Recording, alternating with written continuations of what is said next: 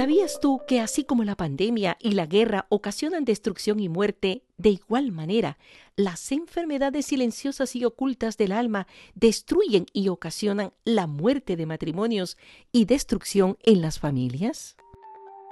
Porque el pasado es historia y el futuro es incierto, aprovechemos el presente y conversemos ahora del siguiente tema. De la pornografía al amor. Hugo Hernández. Bienvenidos a un nuevo episodio de Vivir el Presente con Mama Hilda.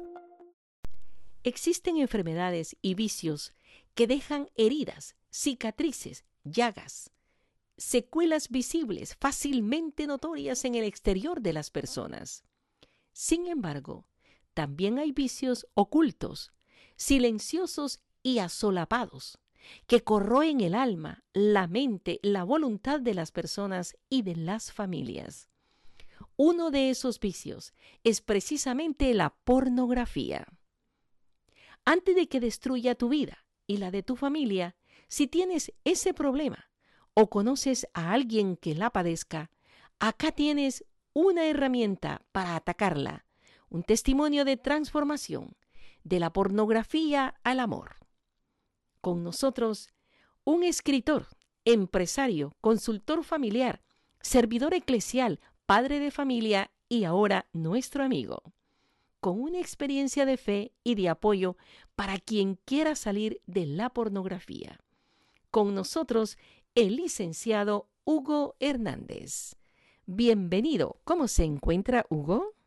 Es muy contento, agradecido pues por este espacio donde Dios nos da la oportunidad de compartir eh, un poco de su amor a través de nuestras vidas, porque Dios que es amor transforma corazones y pues en mi caso, ¿qué puedo decir, verdad? Él transformó completamente el mío. Eh, definitivamente, pero cuando habla de transformar, y es que cómo era Hugo, cuéntanos de dónde y cómo es su familia. Bueno, pues Hugo viene de una familia muy humilde, pues tuve una infancia muy difícil, viví en medio de una familia disfuncional donde había pues eh, alcoholismo por parte de mi padre y pues mucha violencia, ¿no? Eh, fueron tiempos muy difíciles y pues lo recuerdo porque para un niño pues es, es difícil atravesar en medio de una familia donde hay violencia, ¿no? Y quedan muy marcadas esas huellas en los corazones. Muchas veces yo quise el abrazo de papá, quise muchas veces mm, su consejo, su ayuda, su apoyo, pero bueno, por la adicción que mi padre tenía era, era difícil tenerlo. ¿Cuál era la adicción de tu padre? el alcoholismo. El alcoholismo. Era, alcohólico. sí, sin embargo, con tu madre ellos vivieron en pareja y como familia. ¿Cuántos hijos tenían? ¿Cómo era el grupo familiar? Tengo tres hermanas, ah, hasta la actualidad tengo tres hermanas, este, y pues la relación entre mi padre y mi madre pues no fue muy buena eh, en un principio. Como digo, había mucha violencia mi padre era un poquito algo violento y pues yo me acuerdo que cuando llegaba a casa, en lugar de correr a abrazarlo y que me diera gusto, me daba miedo. ¿Y el único varoncito eras tú? Yo soy el único hombre, sí. ¿Y, y ese, ese tipo de, relación así un poco distante se mantuvo durante toda la infancia y la adolescencia? Sí, sí fue parte de la infancia y parte de la adolescencia. Eh, yo pienso que todavía cuando me casé, todavía mi papá tenía ciertos rasgos, ¿no? Eh, ahorita es muy diferente, pero bueno, ya llegaremos a, a esa parte de conversión hermosa, porque Dios cuando trabaja, trabaja todo. Así es, Él no hace las cosas a medias. Así es, así es. Qué bueno. Y, y en ese entonces, eh, cuando tú te mantenías distante, eh, las amistades, las compañías que tenías, te indujeron a algo que no era correcto. Claro que sí, bueno. Eh, parte de mi infancia y parte de, ese, de eso que yo experimentaba, yo recuerdo vivíamos en una vecindad. Pues era, era muy difícil no estar, estar ahí. Eh, tiempo después eh, conocí a algunos niños que jugaban conmigo, pues jugábamos ahí, todos nos reuníamos a, a la hora de, pues de la tarde, ¿no? Después de comida, a, a jugar un, un ratito. Y bueno, pues en uno de los juegos, pues yo fui abusado fui abusado sexualmente. Y ese abuso para mí me marcó, pero de una manera muy, muy distinta, ¿no? Yo he conocido varios casos de abuso ahora que estoy en consultoría y que trato el tema de la pornografía y de, pues todo lo que viene siendo la sexualidad. Muchos lo recuerdan con mucho dolor, pero en mi caso, yo creo que yo, yo experimentaba o quería experimentar ese abrazo de, de papá, ¿no? Lo, que tanto me faltaba. Y yo lo tomé como algo que me hacía sentirme bien, me hacía sentirme ah, quizás abrazado, quizás amado por esa falta que, que tenía yo de amor. Entonces yo lo adopté como parte de mi vida. Imagínense, pues yo tenía seis años en, en aquel entonces, yo estaba muy, muy, pequeñito. Claro que sí, yo tenía seis años. Para mí era un mundo desconocido, era algo nuevo, pero que pues a la vez el experimentar ese abrazo, ese cariño y, y en parte el placer, pues no sé, o sea, fue para mí algo, algo tremendo, ¿no? Yo lo comparo mucho cuando, por ejemplo, un joven prueba la droga porque pues todo, eh, a final de cuentas todas las adicciones eh, vienen a llenar espacios vacíos en el corazón. Así es. Y, y ese eh, éxtasis y ese momento de placer ayudan a, amortiguar un poco el dolor que hay, ¿no? Entonces yo lo adopto como parte de mi vida y prácticamente pues mi infancia la vivo con, con esa, primero la adicción a, a estar con los niños, a, a estar experimentando eh, pues esas, esas cosas, ¿no? Que, sí. son difíciles de hablar, pero, pero bueno, quizás llegue a muchos corazones y algunos de los que escuchen este, esta transmisión pueda también ayudarles un poco, ¿no? Y, que la gracia de Dios actúe.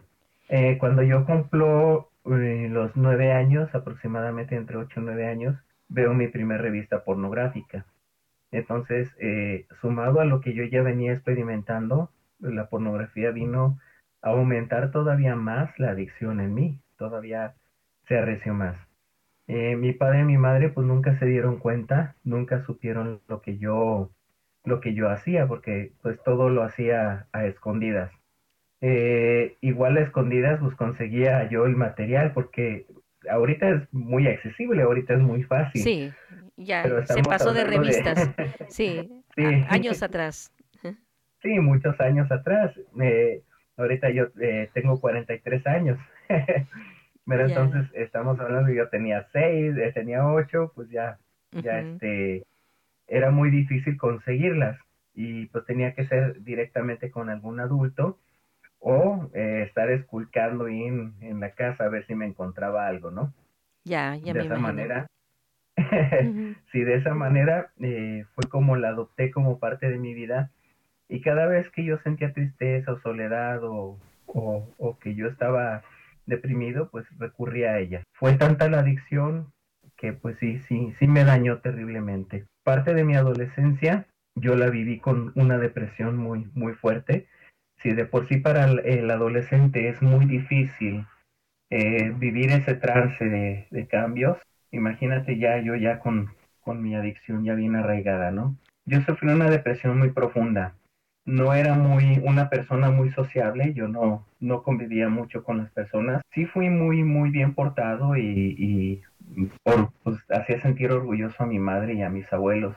Eh, muy buenas calificaciones, siempre fui inteligente en la escuela. este, y, como no eras un niño violento, no llamabas la atención. Exactamente. Sí. Ni, sospechaban yo lo, lo que yo hacía. Pero dentro de mi depresión, eh, un día yo ya tenía, eh, recién salía a la secundaria, tenía 14, 15 años, decidí suicidarme. Yo no tenía muchas ganas de, de vivir, vivía en una tristeza profunda. No le encontraba sabor a la vida. Exactamente, ¿no? Y yo ingerí pastillas. Recuerdo ese día, yo iba saliendo de, de la escuela porque después de que terminé la secundaria, eh, hice una carrera técnica como electricista y yo iba saliendo de la, de la escuela cuando llegué a, a, una farmacia y pues compré muchas pastillas y me las tomé. En el camino a casa yo iba arriba del camión cuando pues empiezo a sentirme mal y perdí el conocimiento. Wow. Cuando yo abro mis ojos, yo ya estaba en el hospital eh, con muchas mangueras y yo pues no sé qué, qué me hicieron, pero lograron revivirme. Y mi madre estaba ahí a un lado y, y, mi abuelo, mi abuelo que tanto lo amo, estaba ahí presente. Tratando de ayudarte. Exactamente. Y pues me pregunta mi mamá, hijo, ¿qué pasó? Yo imagino que los doctores algo han de haber platicado con ella, porque los, pues, yo puedo engañar a, a mi mamá, pero a los doctores, no aparte que yo estaba muy chiquito. Entonces yo solo le dije que comí algo que me hizo daño. Ajá. A todo esto, tus hermanitas no habían notado tampoco nada, eh, no, te, no te llamaban la atención ni preguntaban por ti, no eras muy sociable con ellas. No, mis, mis hermanas pues eh, eran más chicas. Bueno, tengo una hermana que es un año menor que yo y las otras ya me llevaban como por cuatro o cinco años. Y vivían su vida aparte. Exacto, sí, pues eh, sí estábamos juntos, pero jugábamos muy poco juntos, o sea, no, no teníamos mucha convivencia. Claro. Yo era, era como más solitario. sí. ¿Verdad? Lo mismo de, de, mi depresión y de, de, mi adicción que yo tenía. Sí, bueno, te, te salvaste de, de, esa, de esa crisis. ¿Y tus padres cambiaron, cambiaron un poco contigo ellos? Bueno, en, ese tiempo no, en ese tiempo todavía las cosas seguían difíciles, la violencia seguía presente, eh, teníamos muchos problemas. Yo después ya con, con la experiencia de la adolescencia y, y, pues el ver los problemas que había, comencé a comprender un poquito a mi papá porque era así. Cuando uno es niño, pues no es, no es fácil comprender la situación. Sí, claro. Pero ya, ya, ya de, de adolescente yo comencé a ver pues los problemas que tenía pues eran por dinero. Casi siempre todos eran por dinero y por dinero pues se ponía así mi papá. Eh, yo, yo me acuerdo que varias veces llegábamos a utilizar los mismos zapatos mi mamá y yo y, llegábamos a comer eh, tortillas con chile. Eran, nuestras comidas porque sí Era, había una escasez de recursos definitivamente. Muy muy muy fuerte todo eso no te motivaba a ti en, seguir la vida, ¿no? Sin embargo, seguías estudiando. Sí, yo seguía, después de, de, que pasó esto, yo seguía estudiando, terminé, terminé la carrera y comencé a trabajar. Pues yo ya empezaba a tener dinero y ayudar un poquito en casa. Pero mi vida seguía vacía, yo seguía con la adicción fuerte, muy fuerte.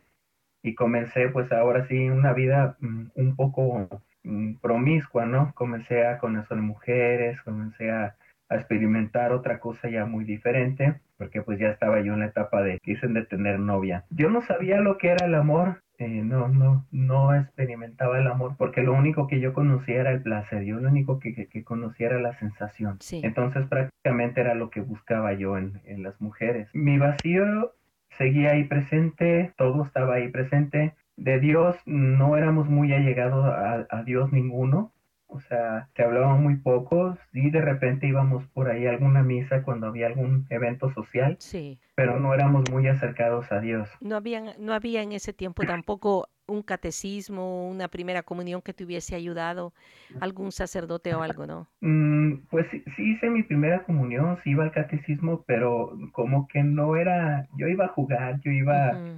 No penetró nada. Exactamente, sí, nada, nadita. Dios, Dios no era parte importante en mi vida. Ya me imagino, sí. A los 16, a los 16 años, trabajando, eh, tenía entre 16 y 17, tuve mi segundo intento de suicidio por un problema que hubo muy fuerte en, en, en, casa, pues yo ya no, o sea, me sentía de plano que no, yo no, como que yo no servía para estar ni en la casa ni para nada, o sea, me sentía inútil. Eh, tomo mi bicicleta y pues me arrojo a una avenida donde pasaban muchos carros y pues golpeo, a uno de los carros, giro sobre de él, caigo de cabeza y en cuanto golpeo el suelo perdí la conciencia. Wow, te dio, te dio fuerte el carro y te aventó.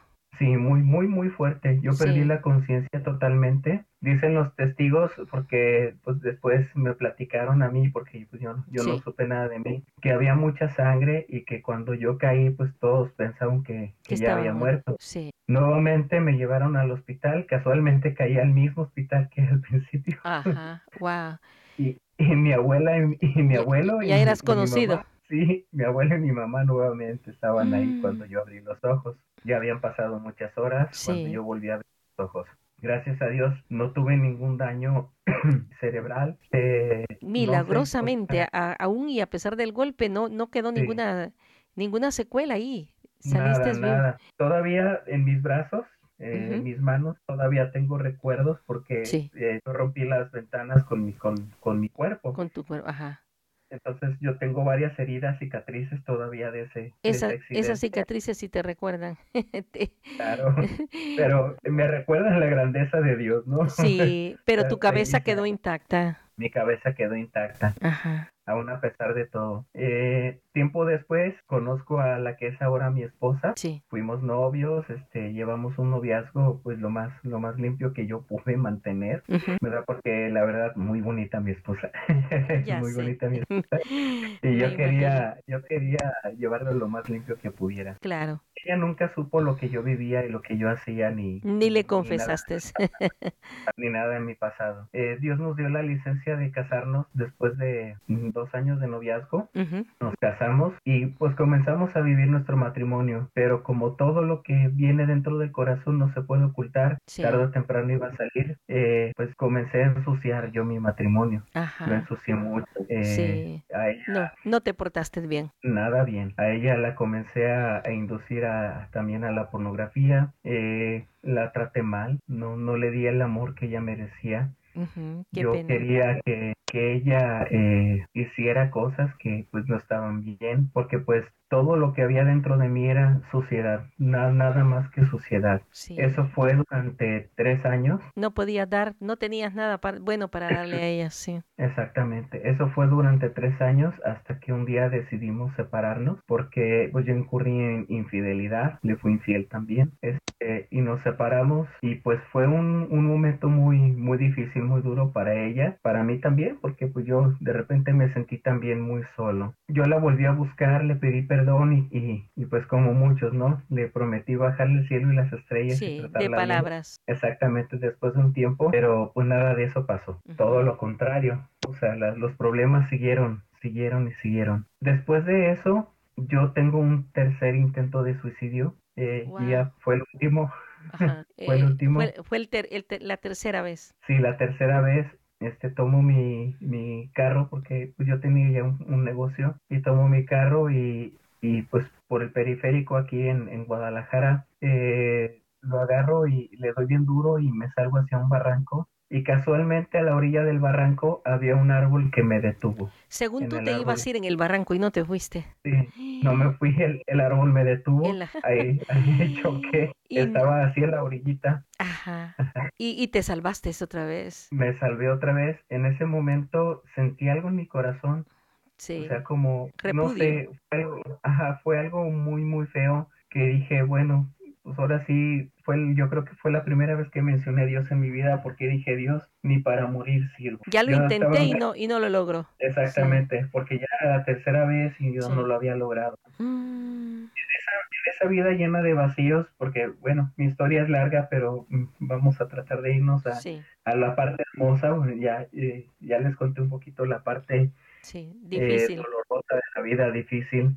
En ese vacío, pues lógicamente después de eso, yo dije que fue un accidente, que, que me había quedado sin frenos y bueno, queriendo cubrirlo. La vida siguió vacía, seguimos mal, eh, aunque ya habíamos, había yo prometido cambiar de vida, pues no, no, no cambié nada. Tuvimos problemas muy fuertes, mi esposa y yo teníamos problemas muy fuertes. Y yo un día yo le dije a ella, le dije, ¿sabes qué? Le dije, si quieres seguir conmigo, eh, te vas a aguantar, vas a aceptar quién soy y cómo soy. Y si quieres estar aquí, adelante, y si no, pues ahora sí que adiós, ¿no? Ahora sí nos separamos. Y, ajá, pero no sé, ella decidió quedarse conmigo, deci- decidió quedarse a mi lado. Por obra y gracia de Dios, no sé, o sea, Dios ya, Sí, ya estaba comenzando a trabajar desde Te- antes. eh, es que ella de verdad te amaba.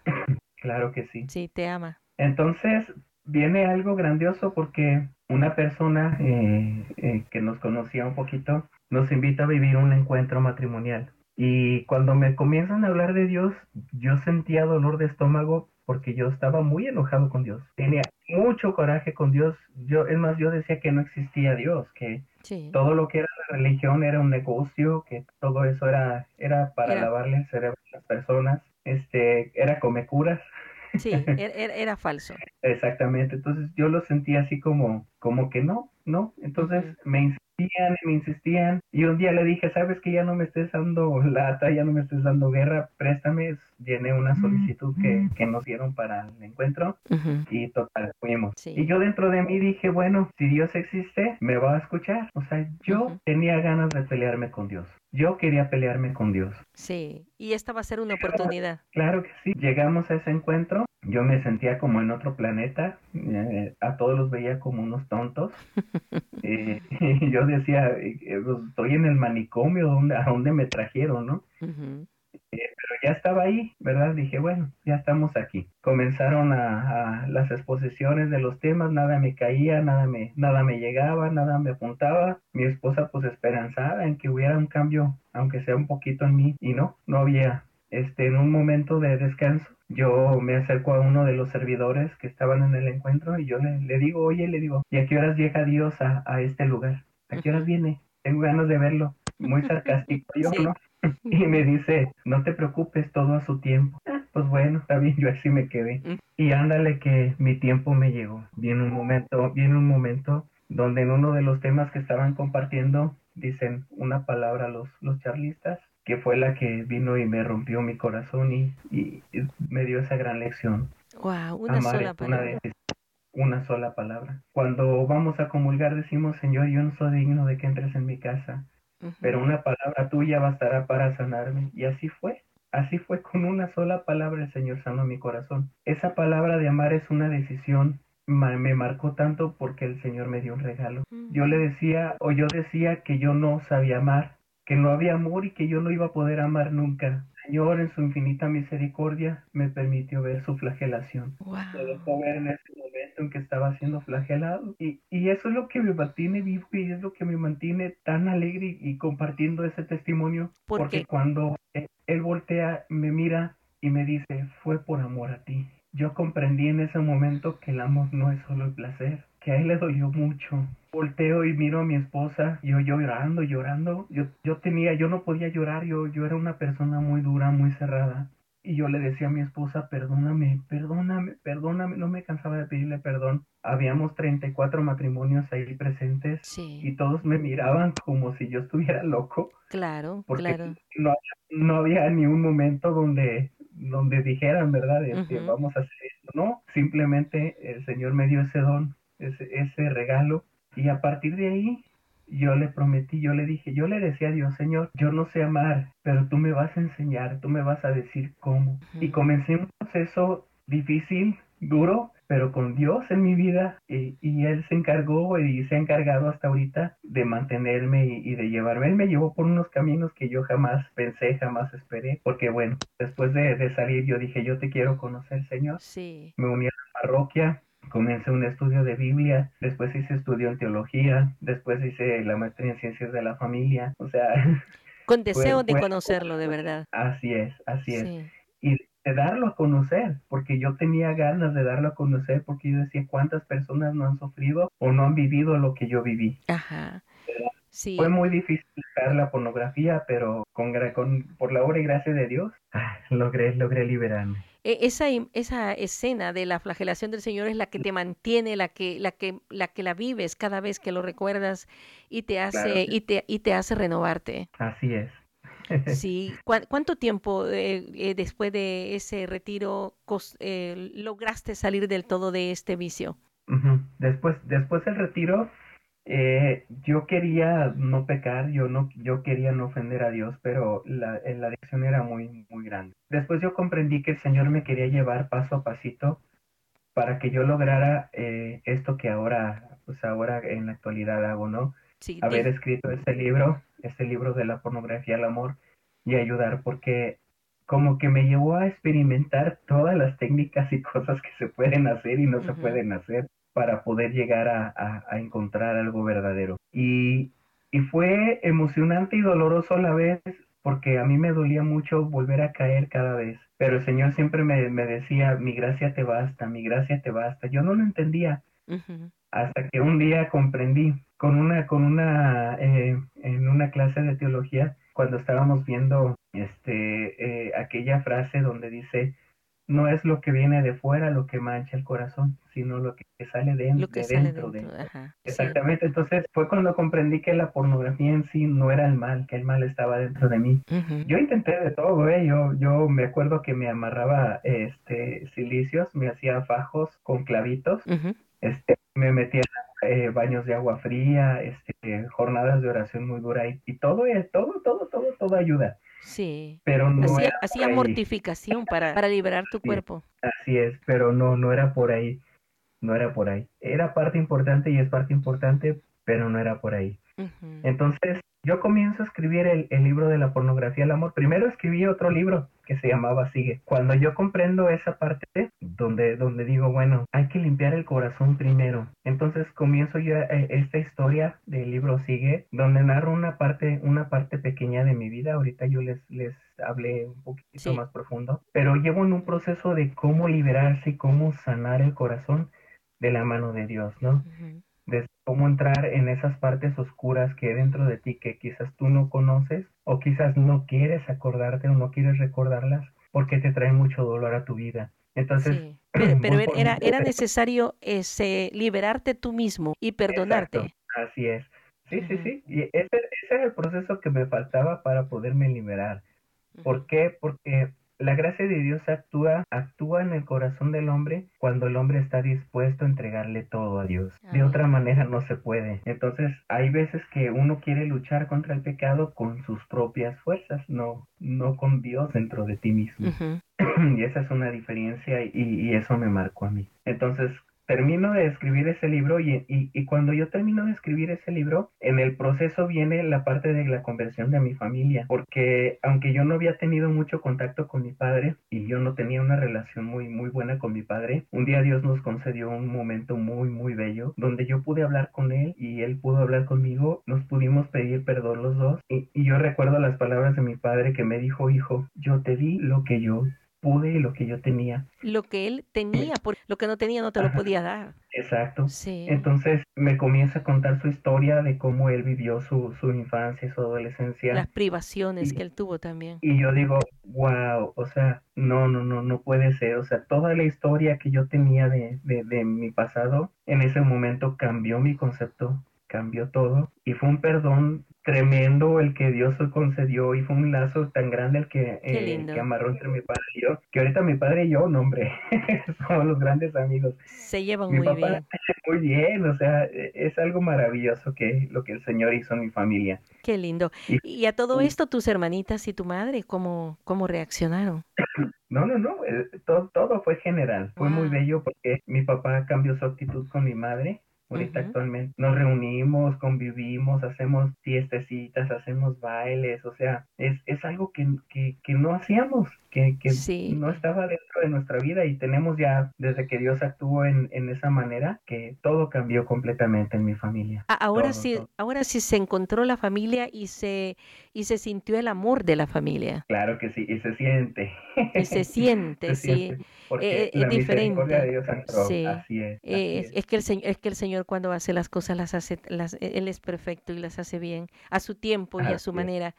Eh, entonces el rescate fue tuyo y fue de toda tu familia. Y a todo esto, ¿cuántos hijos tienes, Hugo? Ajá, tengo, tengo un hijo. Ah, un solo Tengo un hijo, sí. este, ajá, tenemos un hijo, mi hijo eh, va a cumplir 19 años, él va a cumplir 19 años y bueno, pues él, él le ha tocado escuchar mi testimonio porque pues él no sabía muchas cosas de mí, Ujú. pero también le, le ha tocado vivir con nosotros toda esta experiencia maravillosa porque cuando yo viví esta, esta conversión, mi hijo estaba pequeñito, él tenía cuatro años, entonces Sí, a él no le tocó mucho, mucho los problemas. Pues es una maravilla, ¿no? Que Dios, que Dios ha permitido y que pues mi hijo eh, eh, participó de la iglesia, fue acólito, estuvo en un grupo de jóvenes, o sea, también él trabajando dentro de la iglesia. su ambiente ya, ya le tocó un ambiente diferente. Claro que sí. Sí, y tu, y tu esposa una héroe porque res- eh, resistió y esperó Ajá. el momento. Eh, eh, Sí. ella, ella, ella de verdad te amaba, te ama pues porque Claro el, el- amor lo vence todo, es paciente, generoso,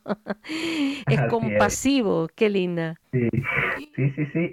Fue difícil, ¿eh? Al principio porque ella me decía que no me creía.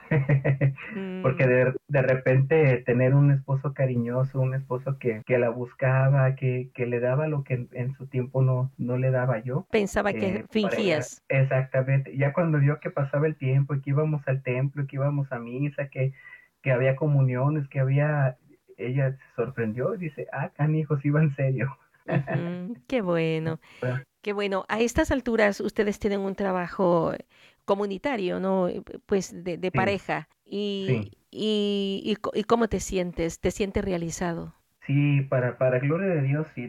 después de haber terminado eh, mi libro de la pornografía al amor, donde ya, ya hablamos más profundamente de la pornografía, los daños que causan, este, eh, las consecuencias, pero también todas las salidas. Eh, ha sido un trabajo arduo entre mi esposa y yo, porque trabajamos en encuentros matrimoniales y curiosamente trabajamos para ese mismo movimiento donde hicimos nuestro encuentro. Qué lindo. Seguimos trabajando ahí, este ya para gloria de Dios, vamos para seis años trabajando ahí y seguimos firmes, seguimos firmes. ¿Por qué? Porque yo una vez le consagré mi vida al Señor en ese momento en que yo le dije que yo no sabía amar, que Él me iba a enseñar. Y si Él me ha enseñado cómo, yo no le puedo quedar mal, yo no le puedo fallar al Señor.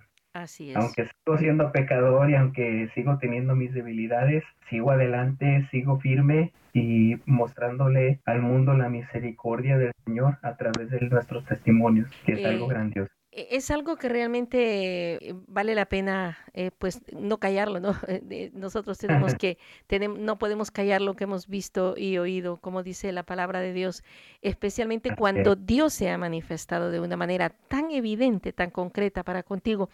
A estas alturas, tú eres como un consejero que familiar, pues que puedes ayudar a personas que, que están pasando este tipo de dificultades, porque dicho de paso, eh, pues sabemos de que muchos matrimonios terminan eh, en la separación, en el divorcio, eh, con la violencia, porque pasan por estas etapas, tal vez no, en la, no con historias semejantes a la tuya, sino a, la inversa, que comienzan siendo un matrimonio bueno y de repente el demonio los induce a una, a un, a una adicción como la pornografía, ya adultos, ¿verdad? ¿Has visto de estos casos? Sí, sí, ya ya muchos. y eh, para gloria de Dios me ha tocado eh, ayudar a muchas personas. Eh, algunas algunas sí se, sí se han dejado tocar, no solamente por, por los consejos pues que a través del estudio de la vida misma puedo darles, sino también a través de la mano de Dios, porque yo siempre trabajo con Dios presente por delante, ¿no? Y creo que es algo que ha sido un poco difícil para algunas otras personas porque cuando les comienzo a hablar de Dios y que de la de eh, uno de los pasos importantes para poder salir de, de la pornografía es conocer y eh, el amor de Dios y experimentarlo en su vida, y creo que como que me ven como loquito, ¿no? Pero, pero no importa, yo voy a seguir insistiendo y voy a seguir dando esas herramientas porque al final de cuentas el corazón cuando está vacío no puede encontrar algo que lo llene y lo único que puede llenar ese corazón vacío es el amor verdadero y, y solamente lo encontramos en Dios. Así es, que Dios es amor. Exactamente. Sí. Entonces no hay manera de, salir sin Dios, no hay manera. Pues eh, estoy eh, impactada con este gran testimonio. Realmente eh, Dios ha sido maravilloso para contigo y para con tu familia. Y lo más importante es que tú fuiste dócil, ¿verdad? Porque para comenzar, pues este retiro no tenías ganas de ir, pero como sea, eh, el Señor quiso, te llevó y, ahí fue el momento en, que inició el cambio. Y lo más bonito es lo, que viene por consecuencia, que es la restauración de la familia extendida, toda, ¿verdad? No solamente tu esposa, tu, tu, hijo, sino también tus padres y tus hermanos. Eh, en, realidad, este, Hugo, eh, queda un momento para que tú nos des unas recomendaciones y unas, eh, unas proyecciones sobre que sí se puede salir adelante de este tipo de problemas. Claro que sí. Ahorita que, mencionaste esta parte, me vino a la mente eh, aquella lectura del profeta Oseas, donde eh, dice el Señor, con trampas de amor te atraeré hacia mí, te llevaré al desierto y ahí te seduciré. Eh, es tan, tan, tan maravilloso pensar que en medio del desierto y en medio de los grandes problemas que cada uno de, nosotros como personas vivimos, el Señor esté trabajando. Yo, una persona que tuvo tres intentos de suicidio y, que no, no, no estaba en los planes de Dios que yo muriera, desgraciadamente hay otras personas que no tienen la misma suerte que yo pero saber que los planes de Dios son perfectos y que si Él tiene algo destinado para ti, o no más bien él tiene algo destinado para cada uno de nosotros y no debemos desesperarnos porque en medio del desierto el Señor está trabajando. Y ahora yo lo veo de ese modo, ¿no? Él estuvo trabajando desde mi infancia conmigo, aún a pesar de todo lo que yo viví, porque ahora todo eso que fue suciedad, que fue lodo, que fue desgracia, que fue infortunio, ahora se convierte en la grandeza, se convierte en algo majestuoso, donde la gloria de Dios se puede reflejar en todo su esplendor. ¿verdad? Y, y, es maravilloso. No desesperarse, seguir clamándole al Señor su amor y su misericordia. Y en el momento menos esperado, cuando tú le abras su corazón, el Señor va a penetrar duro en él y va a hacer cambios grandes y hermosos en ti. Por supuesto que sí. Nos encantaría que nos dijeses cómo encontrar estos libros y enseguida tener un momento para agradecer a Dios por este instante que nos ha regalado, por la valentía que has tenido de narrar nuevamente tu testimonio, Hugo. Muchas gracias. Bueno, mis libros por lo pronto ahorita se están distribuyendo solamente aquí en Guadalajara pero igual pueden enviar este algún correo electrónico a Hugo e Isa arroba hotmail.com y de alguna manera se los hacemos llegar aunque sea vía electrónica para que pues esto se siga expandiendo, ¿no? Repito mi correo electrónico hugo e isa arroba hotmail.com. Muy bien. Y vamos a darle gracias a nuestro Señor y me encantaría que tú mismo dirigieras esta oración porque sabemos mm. que muchos se van a identificar y ayudarse para poder quizás directamente o a otras personas aplicarles parte de esta receta que tú nos has eh, eh, explicado este momento. Amén. Agradezcamos a Dios por la inversión de este tiempo presente y por los frutos que de Él vamos a obtener. En el nombre del Padre y del Hijo y del Espíritu Santo. Amén. Señor Dios de misericordia, Señor Dios del amor, gracias por esos momentos tan hermosos que nos has regalado, donde tú has estado presente. Y sabemos, Señor, que estás presente en cada una de las vidas de todas las personas que nos están escuchando y de todos tus hijos. Queremos pedir, Señor, que todos esos corazones dolientes y sufrientes experimenten ese amor tan grande que tienes por cada uno de nosotros. Y que este tema, Señor, que hemos tocado aquí, llegue a los corazones y penetre profundamente, no solamente con el testimonio de un pecador, sino con todo ese amor y toda esa gracia, Señor, que tú sabes darnos a cada uno de nosotros. Que seamos dóciles a tu voz, que seamos dóciles a tu amor y que podamos llevar a cabo esa misión que tienes en nuestras vidas. Te pedimos por las necesidades, Señor, que estamos pasando, cada uno de nosotros por los conflictos que hay en el mundo, tanto de enfermedad como bélicos para que la paz reine siempre en todos los hogares y en todo el mundo. Amén. Amén. Conociendo y aprendiendo más de nuestros invitados. Para quien quiera conocer o utilizar los servicios del licenciado Hugo Hernández como consultor familiar o para adquirir sus libros, uno de ellos sigue y el otro de la pornografía al amor, puede hacerlo escribiéndole a su correo hugo e hotmail.com. Te invitamos a nuestro siguiente episodio, del cual juntos podemos aprender. Preguntas, comentarios o sugerencias al correo vivirelpresente arroba mamailda.com.